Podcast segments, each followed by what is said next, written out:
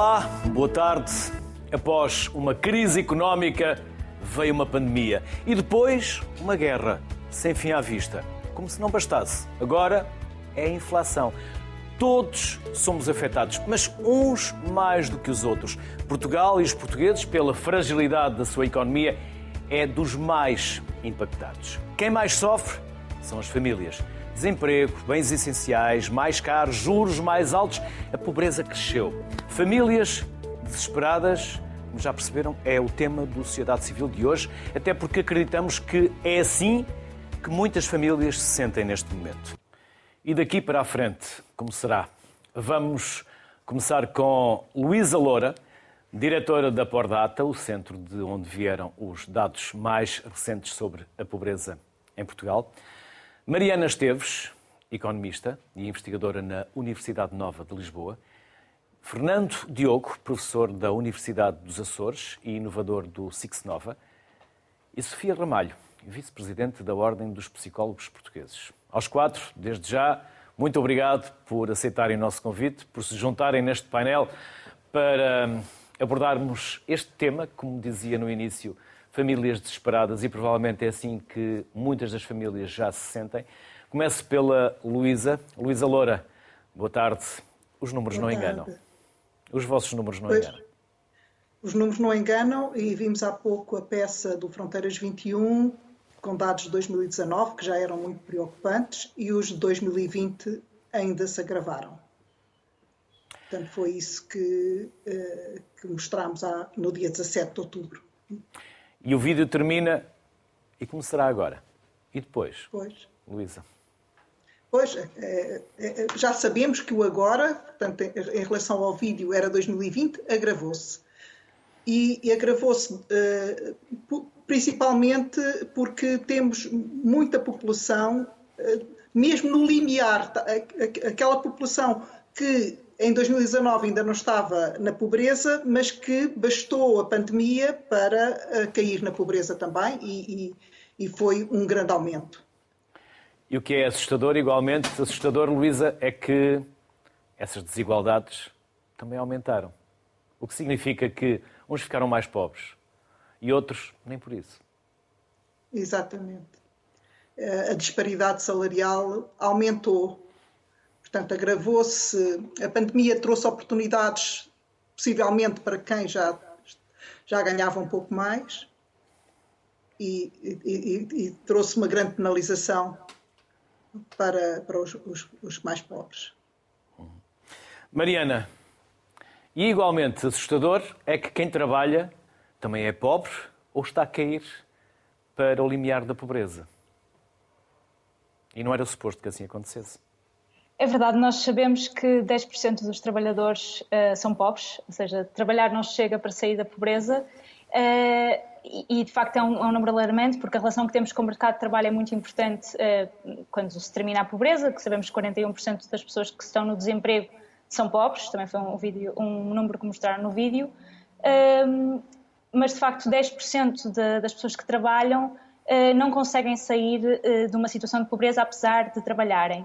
Obviamente que, um, que isto, que, que, que falamos de, de, realidades que não são só realidades que são cobertas pelo salário mínimo, uh, portanto, muitas vezes as pessoas recebem menos do que este salário porque estão em situações em que não têm contratos de trabalho, é o caso dos recibos verdes, os trabalhadores por conta própria têm uma taxa de pobreza de 29%, portanto acima destes 10% que falei há bocado, e também os trabalhadores a tempo parcial, que por trabalharem menos horas eh, quer seja porque, porque, porque, querem trabalhar menos horas, quer seja porque não podem trabalhar mais por terem responsabilidades familiares ou porque não arranjam trabalho a tempo inteiro, também têm uma taxa de pobreza que é superior um, a estes 10%, portanto é 30%.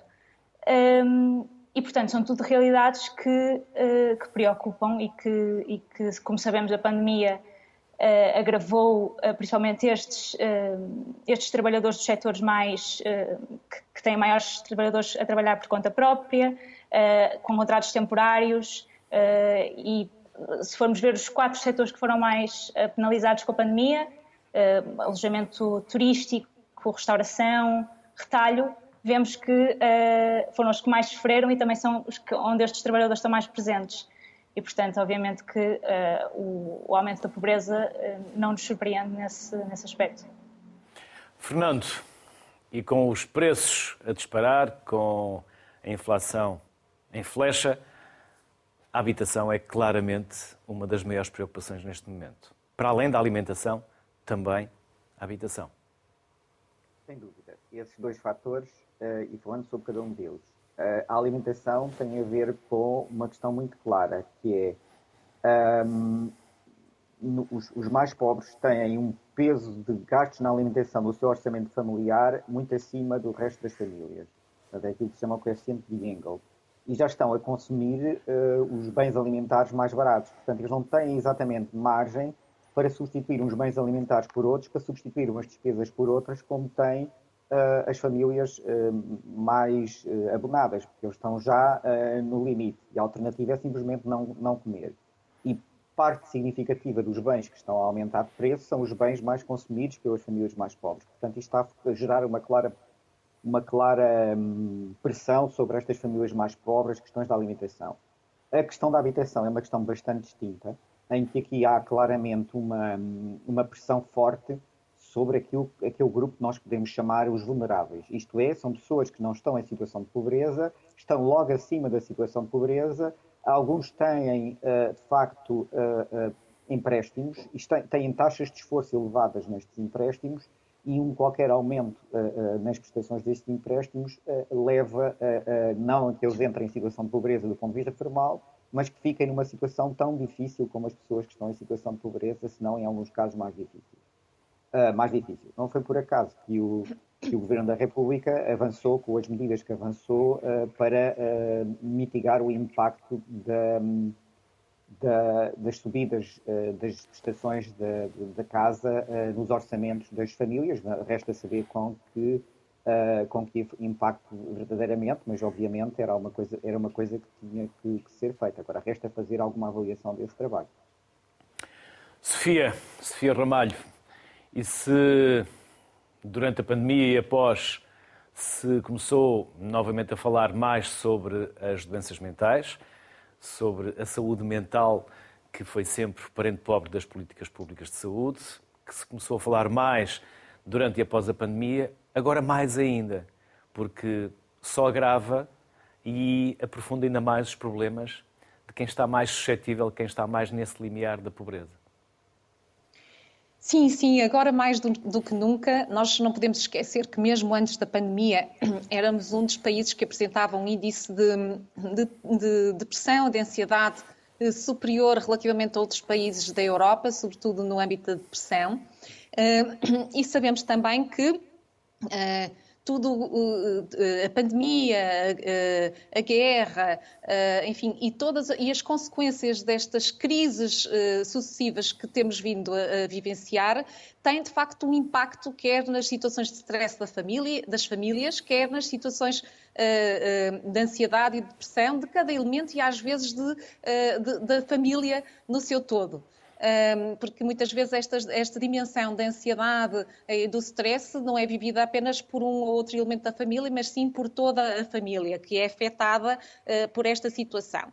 E nós sabemos também que os níveis de desigualdade Uh, nesta matéria tem uh, uma interferência muito significativa, porque um, as famílias de facto mais carenciadas, com uh, um nível económico, social e económico mais baixo, têm de facto níveis de stress superiores e acumulados, neste caso, por fruto da, da vivência das diferentes crises um, que têm acontecido de forma sucessiva.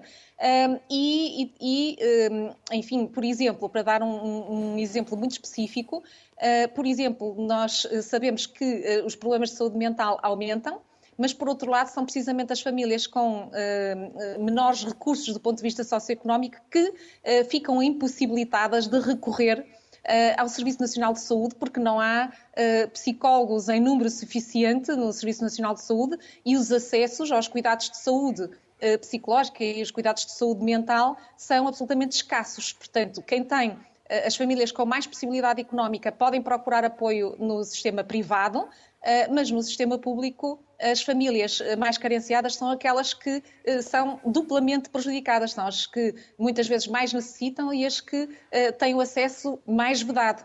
E isto é cíclico também no que diz respeito às áreas da educação, da ação social e, portanto, as famílias, por exemplo, que com mais dificuldades socioeconómicas e com filhos, nomeadamente filhos até mais velhos, muitas vezes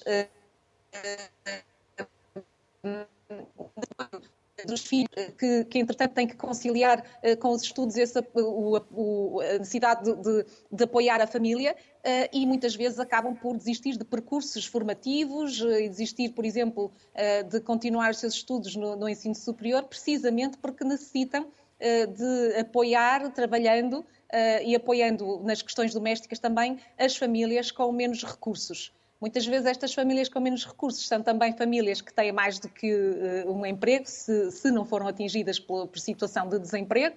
Uh, por vezes acumulam trabalhos precários para poder responder às necessidades e, isto uh, também tem um impacto na forma como as famílias pensam e funcionam, na capacidade que depois têm para lidar com esta necessidade dentro da própria família. Luísa Loura, Vivemos num país envelhecido, onde nascem cada vez menos bebés e onde ter um filho é um risco acrescido de pobreza. O que dizem os números? Eu uh, estive a fazer aqui umas contas adicionais. Eu sou a mulher dos números, como costumam chamar-me. Uh, e uh, temos falado aqui muito em percentagens, mas nunca se fala em números absolutos. E uh, pegando nas, nas percentagens e olhando para o total da população, nós temos quase 400 mil crianças e jovens em pobreza. E um número um bocadinho superior, mas que não chega aos 500 mil, idosos, pessoas com mais de 65 anos em pobreza. Ora, se nós pensarmos que um jovem está em pobreza é porque toda a sua família está em pobreza, porque uh, o, a pobreza é olhada para o agregado, nós vemos que o, uh, o grande volume em número de, de pobres está exatamente nestes agregados que têm uh, filhos e e, e crianças uh, dependentes.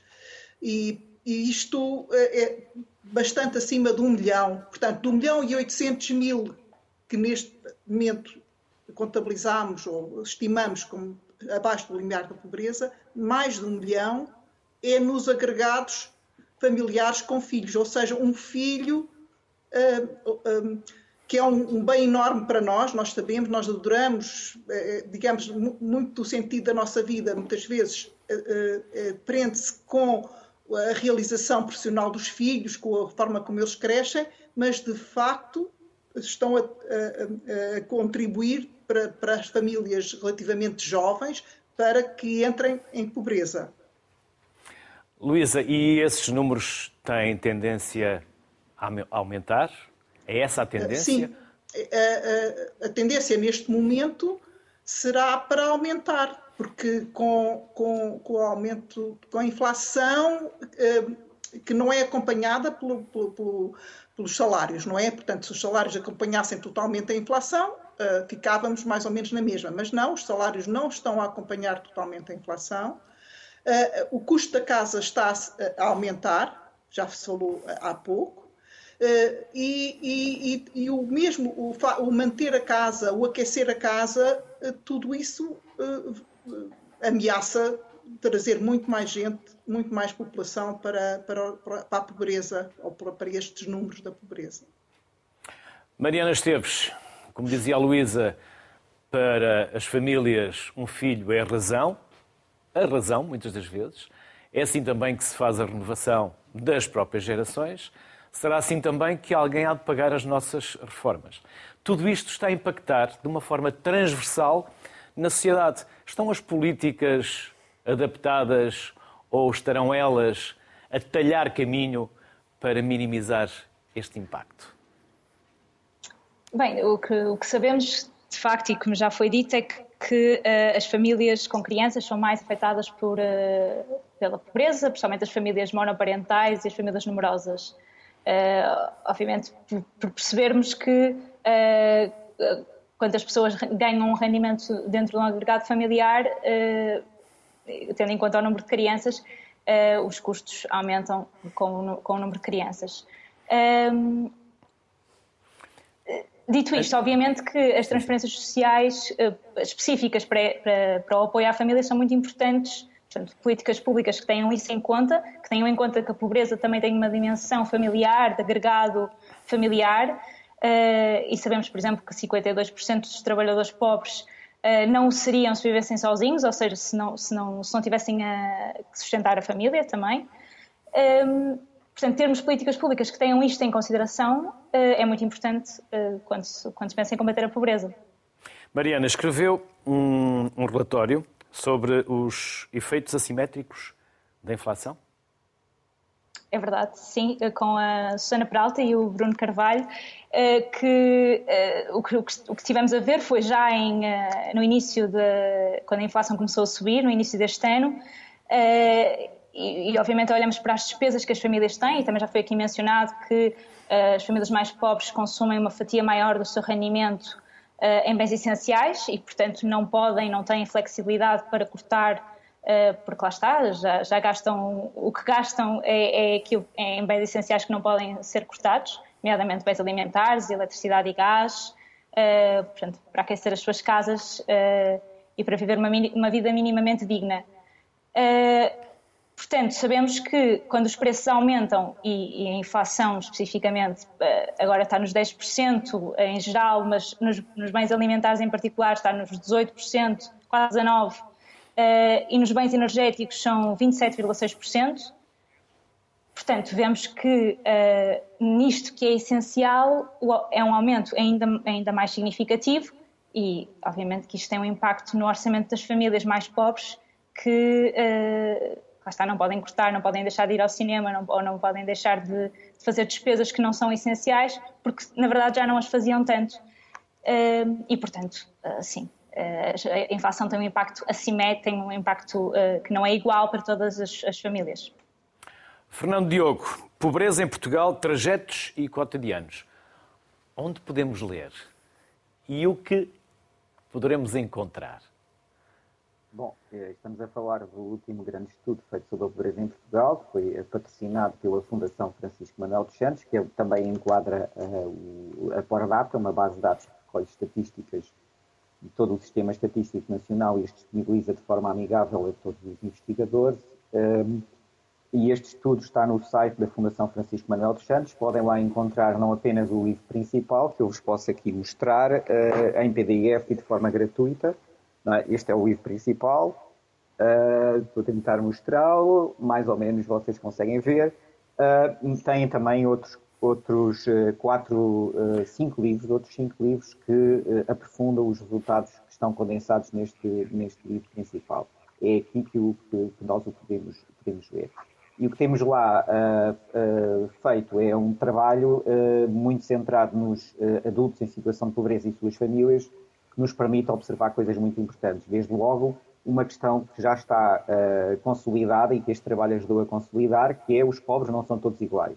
Muitas vezes, quando se pensa em, em, em, nas pessoas pobres, no senso comum, pensa-se no malandro não trabalha. Pelo contrário, a maior parte das pessoas em situação de pobreza trabalha, uh, muitos são efetivos nas suas empresas há 10 ou há 20 anos, mas uh, os pobres têm uma dimensão, a pobreza tem uma dimensão coletiva muito forte e a pessoa não está em situação de pobreza, com o ordenado leva para casa, mas assim que chega a casa e começa a, distribuir o que é os membros do agregado familiar, de forma mais ou menos metafórica, claro que essa família está toda em situação de pobreza, incluindo o próprio. Uh, uma parte significativa do, dos pobres em Portugal também são uh, reformados e, de facto, uh, os, os, desempregados são um número muito pequeno, à volta dos 10% dos, dos pobres em Portugal. Uh, acontece que, misturados com estes, com estes, com estes desempregados, uh, vamos encontrar uh, também algumas pessoas que estão em situação de graves problemas de saúde. Já aqui foi falado da doença mental, de facto, nos, nos, estudos que temos vindo a fazer, vamos encontrando muita informação sobre o impacto das doenças mentais nos indivíduos, em particular a depressão, mas não só, das doenças de uma forma geral, tem um impacto muito grande na vida dos indivíduos. E, aliás, é um, uma das coisas que nós identificamos como um dos três Ds da pobreza, que ajuda a explicar a nível individual quais são as razões que levam e mantêm as pessoas em situação de pobreza. E um desses três Ds é precisamente um, a doença. E vamos encontrar quatro grandes grupos de pessoas em situação de pobreza: os reformados, como já falámos, os trabalhadores, os precários, que são trabalhadores que têm uma relação mais difícil com o mundo do trabalho, mas que trabalham e fazem um esforço enorme para trabalhar. É sobretudo aqui que vamos encontrar a informalidade, no sentido de ter uma relação uh, ilegal. E eu devo dizer que, na minha opinião, estes números sobre os trabalhadores pobres em Portugal estão subrepresentados, porque há muitos trabalhadores pobres em Portugal que simplesmente que saem fora uh, da rede das estatísticas porque estão numa situação uh, de total informalidade, ou seja, de total ilegalidade em relação ao, ao Sistema Nacional de, de uh, Segurança Social, em relação ao Sistema Nacional de Impostos e por aí fora. Uh, e depois deste, destes precários, onde vamos encontrar muito essa situação, temos então o quarto grupo, que é o mais pequeno de todos, que é os desempregados, onde vamos encontrar também um, um bocadinho de pessoas com problemas de saúde graves e crónicos, que uh, muitas delas formadas por invalidez, com, com formas muito pequenas. E o que justifica boa parte daquilo que é a, a, a ineficácia das políticas públicas para combater a pobreza em Portugal, basicamente são duas coisas a primeira dessas coisas é o volume eh, monetário eh, que é eh, atribuído às pessoas quando têm um, um, problema qualquer e precisam do apoio do Estado. É? Os apoios do Estado são pequenos. E, por outro lado, são finitos. Isto é, tirando algumas prestações como o RSI, e atenção, o RSI não tira ninguém da pobreza, apenas impede que as pessoas morrem, morram de fome, e já não é mal. Um, prestações como o subsídio de desemprego uh, têm uma dimensão uh, uh, de, de, de, serem uh, limitadas no tempo. E isso explica, aliás, porque é que há tantos desempregados fora do sistema. A outra coisa que explica que há tantos desempregados em situação de pobreza, que era o que eu queria dizer, tem a ver com um, a, a questão de muitos destes desempregados são desempregados de atividades informais e, portanto, não, não, não, não criam sequer o direito ao subsídio de desemprego. Sofia Ramalho, este é um problema só nosso ou é um problema comum na Europa em que vivemos? Uh, Luís, uh, aproveito aqui esta intervenção do, do, do Fernando para, um, para dizer o seguinte: facto, não é, não é um problema só nosso, é um problema mundial, uh, mas nós temos que ver que um, temos que ver a situação socioeconómica de Portugal o percurso que tem vindo a ser feito também ao nível da, da literacia um, ehm, e, enfim, as políticas que têm vindo a ser aplicadas e, portanto, é evidente que também esta desigualdade se observa entre países e não só dentro do próprio país. Mas aproveitando aquilo que o Fernando estava a dizer e, e falando de, precisamente deste ciclo vicioso que nós encontramos entre os problemas de saúde mental e eh, as condições socioeconómicas das famílias, eh, nomeadamente a pobreza e a pobreza infantil, muito particularmente, é que de facto os problemas de saúde mental aumentam a, probabilidade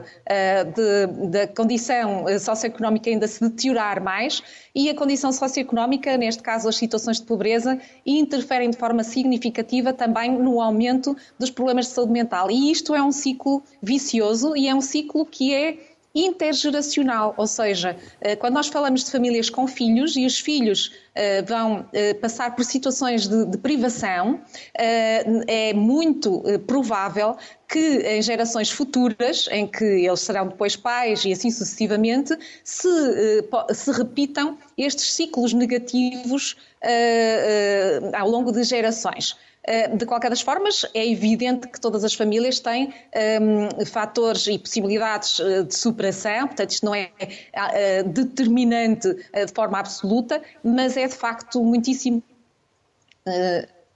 Consegue-me ouvir? Não sei sim, sim, sim, sim. Sofia, mas é muitíssimo, muitíssimo pertinente. E depois, associada às situações de pobreza e, às situações da doença mental, ainda temos as questões relacionadas com a má nutrição, com a falta de estímulo ao desenvolvimento das, das crianças e jovens, um, com as dificuldades com que os pais ficam até uh, para uh, usar das suas competências parentais, porque na verdade estas situações de, de stress, uh, de ansiedade e depressão que se geram nestes ciclos faz com que as próprias famílias fiquem desorientadas, uh, se centrem naquilo que é o foco principal, que é a sobrevivência, e ao se centrarem-se na sobrevivência, o único pensamento está dirigido para precisamente encontrar formas de ultrapassar o dia a dia com o alimento e com as condições mínimas de segurança para, para a sua família. E, portanto, ficam limitadas do ponto de vista do seu pensamento eh, e isso gera também situações de desregulação eh, das famílias e, nomeadamente, dos progenitores adultos, não é? Desregulação do ponto de vista emocional, do ponto de vista comportamental um, ehm, e faz com que uh, as atitudes e os comportamentos dessas pessoas sejam até menos vantajosos para, para si próprios, tendo em conta a situação em questão e, portanto, e que, to, e que se tomem mais decisões, mais decisões financeiras, mais decisões em relação às situações de educação, saúde uh, e, e afins. E, portanto, eh, isto é um ciclo eh, muito difícil de travar, eh, mas é absolutamente essencial. Luísa Loura, com a pandemia tudo se agravou, mas em Portugal agravou-se mais do que nos outros países. Exatamente. E o Portugal, eh, é preciso dizer que Portugal fez um, um caminho uh, com os apoios sociais, principalmente, com medidas de política para uh, colmatar as principais dificuldades de, de, uma grande franja da população, fez um caminho que conseguiu tirar da pobreza entre 2008 e 2020 cerca de 721 mil pessoas.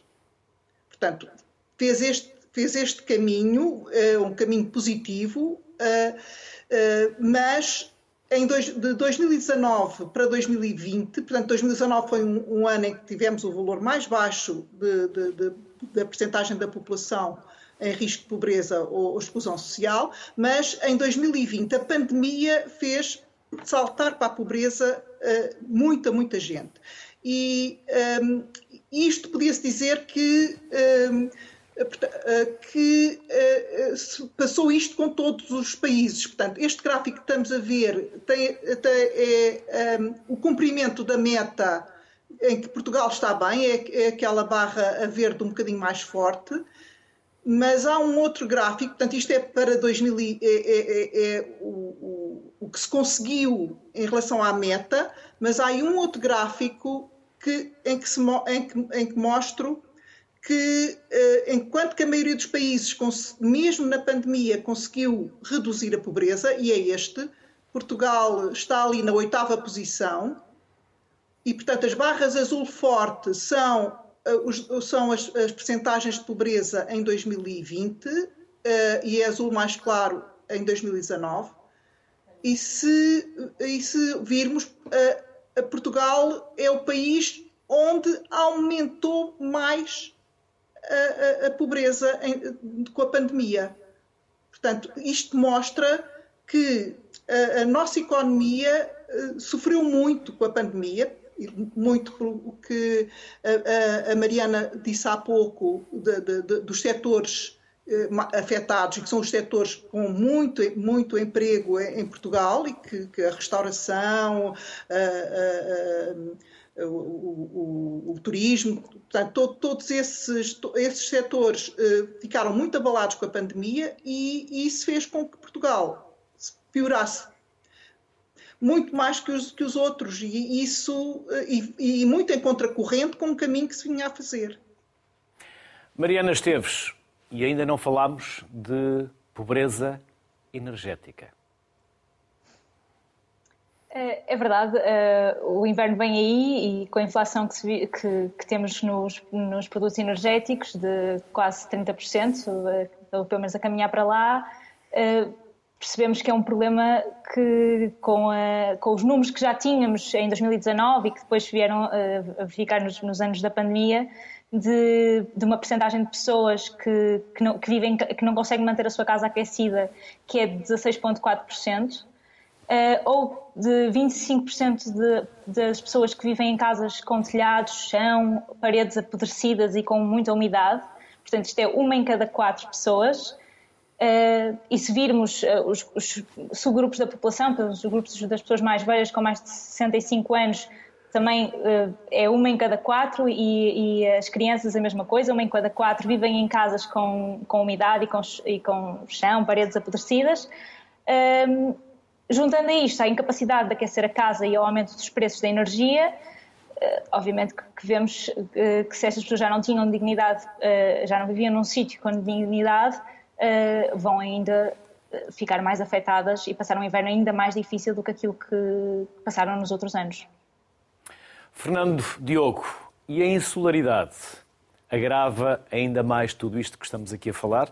Como está a juventude aí nos Açores a viver este período de dificuldades maiores? Isto só para, para, para, para introduzir uma frase que, que eu ouvi em tempos de Kofi Annan e que nunca mais esqueci, onde é que está a mínimo da dignidade humana? Duas mil calorias para comer, livros para estudar e um teto para abrigar a situação que se passa dentro do país uh, é uma situação bastante heterogénea. De facto, as regiões autónomas, uh, algo acompanhadas pelo Algarve, têm taxas de pobreza que estão francamente acima, uh, acima da média nacional e das outras regiões. Nós tendemos a dividir o, o país em sete regiões, duas continentais e duas insulares mas eh, de 2020 para 2021, surpresa, surpresa, os Açores e a Madeira eh, contrariaram a tendência nacional e viram a taxa de pobreza eh, reduzir-se. Pelos apoios dizer... que os governos regionais prestaram, Fernando? Sim, sim, sem dúvida. Eu tenho referido repetidamente nos mais variados, nos mais variados fóruns como, como hipótese e não, não tenho sido contrariado por ninguém. Isso é sobretudo evidente no caso dos Açores, em que se a taxa de pobreza para Portugal entre 2019 e 2020 aumentou o equivalente, como eu costumo dizer, ao, ao Conselho do Porto, uh, no caso dos Açores, o que corresponde sensivelmente a 2,2% da população, no, no caso de, de, dos Açores houve uma redução de cerca de 6% da taxa de pobreza, o que aliás fez com que os Açores deixassem de ser a região mais pobre do país e passasse a ser a, a Madeira a ter esse, essa dúbia distinção, embora a Madeira também tenha visto a sua taxa de pobreza reduzir-se neste ano. Isto tem a ver com uma coisa que nós temos que ter atenção. O que é que está na origem da pobreza? Basicamente duas coisas. Política, em primeiro lugar, e mais importante de tudo, e economia em segundo lugar. E é por estes dois aspectos que nós temos que eh, lidar com a taxa de pobreza. A taxa de pobreza em Portugal está muito associada aos ciclos económicos. Quando a economia se expande, a taxa de pobreza desce. Quando a economia se contrai, a taxa de pobreza aumenta, que foi exatamente o que aconteceu de 2019 para 2020, num contexto em que o Estado português não teve muita margem de manobra para acudir às pessoas com muitos apoios sociais, dada a enorme dívida externa, a dívida que, que, que o Estado português uh, tem. Os Açores e a Madeira conseguiram colocar em cima, em cima dos apoios nacionais apoios regionais e, desse, dessa forma, provar que, com políticas e recursos, é possível ter um impacto significativo na redução da taxa, da taxa de pobreza. Basta uh, ter noção de quais são as prioridades políticas do, do, do Estado, se é reduzir a taxa de pobreza, se são outras prioridades políticas, como por exemplo construir autoestradas ou construir polivalentes de serviço ou esse tipo de todo esse tipo de, de opções políticas que têm sido realizadas nos últimos anos. Sofia, e vocês continuam a sentir que há crianças e jovens que nas escolas precisariam de vocês, do vosso apoio e não têm? Crianças que tantas vezes chegam à escola sem as tais duas mil calorias para comer, livros para estudar e o teto para abrigar, sabe Deus como? Sem dúvida, Luís, eh, eh, esse é, é, algo muitíssimo preocupante. Eh, nós temos que ver isto num sentido muito coletivo, não é? Portanto, estamos a falar de crianças e, jovens que chegam às escolas não só afetados pela falta de, de, de comida, muitas vezes pela, pela, ausência do pequeno almoço, muitas vezes pela ausência de refeição durante quase todo o fim de semana, vá. Uh, e, e, portanto, isto, uh, para além disto, pois são as situações de stress que são vividas em casa, fruto uh, precisamente da, da falta de, do, do, mais básico, não é? A mais, a falta do mais básico gera também mais discussões, mais conflitos familiares, uh, mais uh, até violência doméstica, mais situações de, de, divórcio e, portanto, os problemas vão se sucedendo e as crianças e jovens que chegam às escolas vêm já com situações familiares bastante desesperantes, vamos usar aqui a, a palavra, e isso depois também afeta seguramente a sua disponibilidade do ponto de vista emocional, inclusive, para aprender, porque de facto toda a sua uh, uh, componente cognitiva, emocional, está direcionada para a sobrevivência de, do próprio e das famílias. E, portanto, há muito pouca disponibilidade para eh, para, para se aprender uh, com motivação, com, com uh, as, as, possibilidades que teriam se as condições das famílias fossem diferentes. Esta, esta é uma questão muito importante. E, e eu gostava também de dizer o seguinte: se, e muito bem penso que foi a Mariana que o disse, se nós estamos a falar de uma assimetria Uh, no impacto da, da, da, questão da inflação, por exemplo, nós também temos que pensar em políticas públicas que possam ser diferenciadas altamente diferenciadas em função dos diferentes grupos que nós temos. Portanto, temos o grupo das crianças e dos jovens, temos o grupo uh, das famílias numerosas, temos o grupo da, das famílias até com, com situações de, de, problemas de saúde mental ou até de deficiência dentro da família.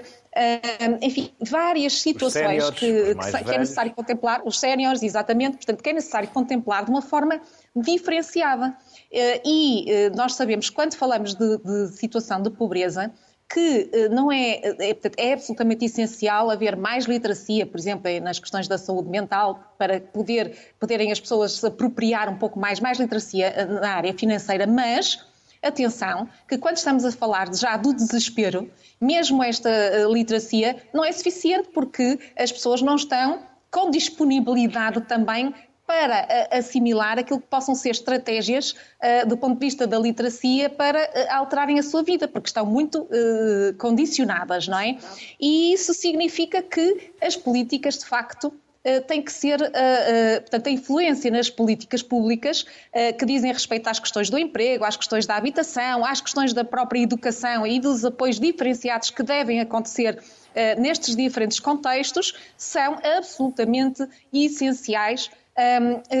Até se dirigidas em programas bastante integrados e sistemáticos de promoção de competências sociais e emocionais nas pessoas. Eh, nós, por exemplo, sabemos que no caso específico dos desempregados de longa duração, que são uma fatia também ainda significativa de, de, de que o, o, Fernando falou há pouco dentro de, das, das situações de maior vulnerabilidade, que se as pessoas uh, uh, puderem ter a oportunidade de desenvolver as suas competências uh, pessoais e sociais, elas vão também ter mais capacidade para superar as situações de adversidade com que estão a lidar. Mas é um facto que é preciso que sejam dadas as condições mínimas às famílias para que elas não estejam só centradas na sobrevivência básica e que possam estar também uh, centradas no, na, no, na, enfim, no seu desenvolvimento para responder a estas eh, diferentes situações. Sofia Ramalho, Fernando Diogo, Mariana Esteves, Luísa Loura, aos quatro, um enorme obrigado pelos contributos que nos deixaram, pela reflexão que nos ajudaram a fazer ao longo destes primeiros 43 minutos do programa. Bem-ajam, felicidades, saúde e até uma próxima. Obrigado. Até uma próxima. Vamos seguir a conversa com uma dupla. Carla Dourado é jurista do Gabinete de Proteção Financeira da DECO e Sara Antunes, diretora de Comunicação e Conteúdos do Doutor Finanças. As duas, obrigado por aceitarem o nosso convite em se juntarem à sociedade civil. Carla, boa tarde. Olá, em março diziam que 71% das famílias portuguesas relatavam dificuldades. E agora? A situação mantém-se, mantém-se e tem tendência a agravar, infelizmente, não é? Uh, se até março nós verificávamos que as famílias que nos contactavam seriam aquelas com menores rendimentos disponíveis, hoje verificamos que o nível de rendimentos das famílias que nos contactam é um bocadinho superior e estão, sobretudo, preocupadas com o seu crédito à habitação e com as revisões que já sofreram ou que vêm a sofrer nos próximos tempos. Uh, e isso só faz com que os números aumentem. Qual é a tipologia das pessoas que vos procura? Pessoas com mais dificuldades, classe média? Hoje um bocadinho, a classe média hoje está um bocadinho misturada uh, aqui na, nas pessoas com, com rendimentos, não é? Até porque o nível de rendimentos da nossa classe média é, não é muito alto. Uh, e se até aqui as pessoas que vinham até nós tinham baixos rendimentos efetivamente, hoje podemos estar a falar de pessoas que, de um casal com rendimento líquido de 1.500 euros, o que já mostra aqui que o nível de dificuldades será outro, não é? Sara, como devem as pessoas agir perante estes aumentos, perante a subida do crédito à habitação, perante o cabaz de compra que está cada vez mais caro? Quem ainda não fez nada, o que deve fazer, Sara? Bem, parar, parar, ou seja, perceber uh, o, o, que é que está a gastar, onde está a gastar e de que forma uh, podem evoluir, por exemplo, os juros. A inflação nós uh, dificilmente saberemos como é que vai evoluir, apesar de haver uh, estimativas do Banco de Portugal e mesmo do, do, governo, mas é mais difícil perceber. No caso das. Eh, depois influencia produtos diferentes, como sabemos, e portanto afeta as pessoas de forma diferente. Por outro lado, os juros nós conseguimos perceber ou conseguimos antecipar e fazer simulações. Uh, nós, no Finanças, temos um, uma, um simulador de variação de Euribor que permite que as pessoas uh, simulem o seu caso e percebam qual, qual é o impacto que pode ter na sua prestação uma subida de Euribor 3, 4, é, é simular, um, para perceber o que é que fazer e, nesse caso, tentar uh, eliminar o superficial que pode ser.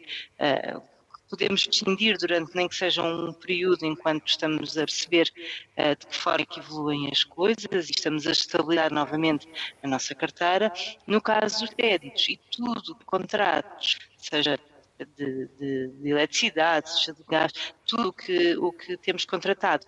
Devemos negociar, devemos tentar renegociar e reduzir esses encargos, no caso do crédito, podemos falar com, com, o nosso banco, tentar uh, rever as condições para reduzir o spread ou, ou avaliar o prazos, é, prazos é que podem uh, ser feitos, ou pedir uh, também uh, a, um, a, um, a outros bancos e, portanto, procurar ajuda de outros bancos, de um intermediário de crédito, por exemplo, para poder uh, avaliar melhores condições uh, face àquilo que está a ser praticado no mercado e que não, que não tem. E dessa forma, antecipar-se a uma subida mais acentuada dos juros, por exemplo. Carla, como podem as pessoas que nos estiverem a ouvir e aquelas que eventualmente venham ou já estejam a necessitar de recorrer à vossa ajuda e, nomeadamente, na proteção jurídica, porque é algo que, por vezes, eh, as dificuldades já nos deixam confusos, os contratos deixam-nos ainda mais confusos e depois, no final, é uma enorme confusão da qual não conseguimos sair. Claro, claro e muitas vezes esse linguajar e a falta de de conhecimento dos termos técnicos levam muitas vezes as pessoas a assinarem contratos e a aceitarem negociações e renegociações que afinal não, não, não cabem dentro da sua condição financeira. Por isso aquilo que, que nós disponibilizamos aqui no Gabinete de Proteção Financeira é isso mesmo, é ajudar as pessoas a compreender melhor esses contratos, a tentar fazer a ponte na renegociação e esclarecer e dissipar todas as dúvidas existentes e podem nos contactar através de telefone, da nossa linha, de e-mail, através do formulário do nosso site, vir aqui às nossas instalações, estamos sempre disponíveis para, para recebê-los. Há uma falta de literacia, Carla. Uh, há uma enorme, continua a existir uma enorme falta de literacia financeira, fiscal. Financeira Sim, continua a ser uma das principais causas das dificuldades das famílias em enfrentarem estes problemas. Ah, já passámos, muitas das famílias já passaram pela crise de 2008, 2012 e hoje continuam a deparar-se com as mesmas causas de dificuldade. É preciso investir-se muito e cada vez mais cedo na, na, introdução destes temas junto dos mais novos e mesmo nas famílias, e essa responsabilidade devia ser um pouco de todos nós, da DECO, do governo, de outras associações, formar efetivamente as pessoas em termos de literacia financeira para as pessoas quando se depararem com uma situação com a qual estamos a viver, não é? Que é considerada a tempestade perfeita, a subida da inflação, com a subida da Euribor, aqui juntas vai, vai levar muitas famílias para a ruptura financeira e estas famílias continuam sem ter os mecanismos de defesa adequados eh, para se protegerem e fazerem um autodiagnóstico e conseguirem assim equilibrar a sua vida financeira. É preciso investir e investir muito na literacia financeira de todos, desde, a, desde os adultos da família, mesmo até aos mais novos. Envolver a, a, toda a família na tomada das decisões financeiras, discutir em família orçamentos, definir prioridades, necessidades e assim levar uma vida financeira mais equilibrada. Carla, e quem não tenha a possibilidade de vos contactar diretamente, de vos procurar, vocês disponibilizam informação no site de forma entendível Sim, para que as pessoas possam ganhar essas competências, ter... pelo menos mínimas? Sim, sim, tentamos ter sempre uma linguagem um bocadinho terra a terra para que todos nos possam perceber. E temos essa informação tanto no deco.pt como no gas, uh, uh. Uh, ou melhor, gasdeco.net, assim é que é, peço desculpa pela confusão.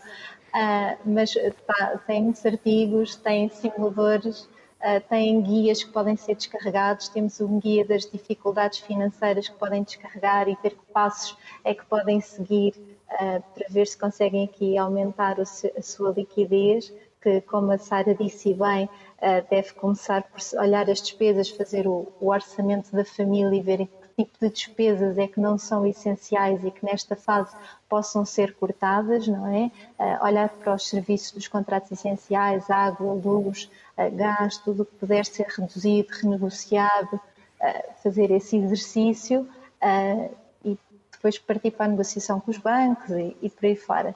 E temos um pequeno guia escrito numa linguagem bastante acessível que pode ajudar muitas famílias. Sara, e o Doutor Finanças também disponibiliza essa informação em site, em livro, em que formatos?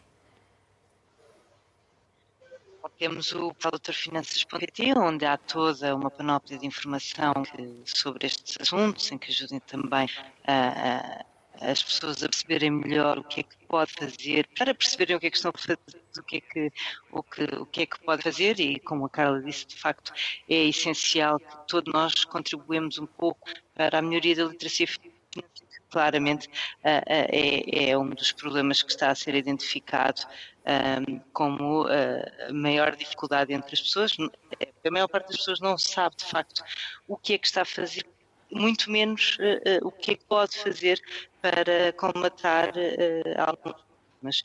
Além do, do, do site, uh, temos também um livro uh, para, para, os pequenos, uh, o Doutor Finanças e Bata Mágica, precisamente direcionado aos mais pequenos, que já deu uma peça de teatro que está neste momento também um, em cena, e agora recentemente, na semana passada foi lançado o livro para crescidos e, e, e pequenos também, porque tem um, um capítulo a nas crianças e nós devemos então também introduzir estes temas às crianças uh, para que possam uh, começar a crescer com estes temas presentes para que mais rápido seja mais fácil lidar com toda a gestão.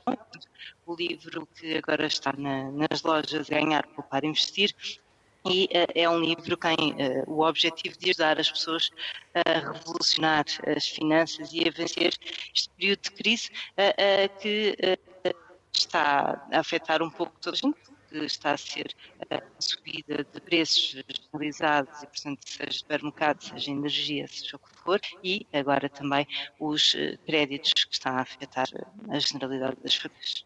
Sara, e para quem está a ganhar pouco e não tem capacidade para poupar e muito menos para investir, de quem vos tem procurado? Tem números? Tem tendências? Quem são? Quantos são?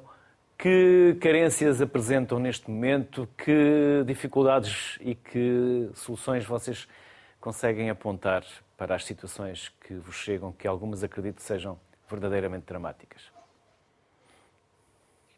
Bom, na verdade, a maior parte das pessoas que nos têm procurado e, portanto, há um aumento exponencial desta procura que eu agora vou referir, mas são pessoas que estão a antecipar-se ao impacto da subida de juros. Este tem sido, de facto, a maior, a maior procura que nós temos tido. não posso dizer que temos sentido um aumento de, de, de pessoas que estão em dificuldades, até porque, como intermediários de crédito, nós podemos ajudar até ao, ao ao momento em que as pessoas ainda estão a cumprir. A partir do momento em que não podem cumprir, nós não podemos atuar nesse sentido e, portanto, estamos cá para ajudar uma forma eh, de informação e também de ajuda de orientação, mas eh, não poderemos renegociar por ele essas pessoas uh, esses, esses créditos não estão em cumprimento, que estão em cumprimento. Uh, portanto, temos tido de facto um aumento da procura por parte das pessoas que querem perceber de que forma é que podem reduzir os seus, eh, os seus encargos, seja no crédito, seja, por exemplo, nos seguros, um, e isso tem sido a maior, a maior procura que temos tido. Uh, referir ainda que, de facto, nós temos vindo a assistir a uma subida Uh, significativa do juros, é? porque eles estão negativo e neste já estão uh, acima dos dois, uh, e, mas ainda os dados do Banco de Portugal, em termos de incumprimento, não são nada assustador para assim dizer os últimos dados eram de setembro e, portanto, os juros já estavam uh, uh, mais altos e já estavam a refletir isso. E, e, e na verdade, uh, o mal parado, não é? As, a percentagem de, créditos que não está a ser cumprida por parte das famílias desceu para um nível historicamente baixo. pelo um indicador que acho que pode ser um, dá aqui alguma perspectiva de algum alívio um, na, na, na, evolução e, e, na dificuldade que as pessoas estão a ter, ainda que todos nós uh, saibamos que uh, com o progressivo aumento de juros e com o facto de ser permanente, não é? Uh, mais famílias poderão ter aqui alguns, algumas dificuldades, mas, um, mas como disse, a maior procura que nós temos sentido é de facto pessoas que estão a tentar antecipar que esse impacto um, um impacto dessa dimensão nas suas vidas. Esse tem sido maior, a maior procura, tentado ajudar as pessoas. Um, muitas delas uh, a preferirem também, por exemplo, irem para taxas mínimas, para ter aqui alguma estabilidade nas suas, uh, nos seus orçamentos, ainda que no, no, no, momento inicial possam pagar um pouco mais pelo seu crédito. Sara Antunes, Carla Dourado, um enorme obrigado pelos contributos que nos deixaram fechar a sociedade civil. Bem-ajam e até uma próxima. Obrigado. Obrigada, boa tarde. 2023 já está à vista e a perspectiva não é animadora. São urgentes medidas que ajudem as famílias para que vivam com o mínimo de dignidade. Boa tarde, saúde para todos.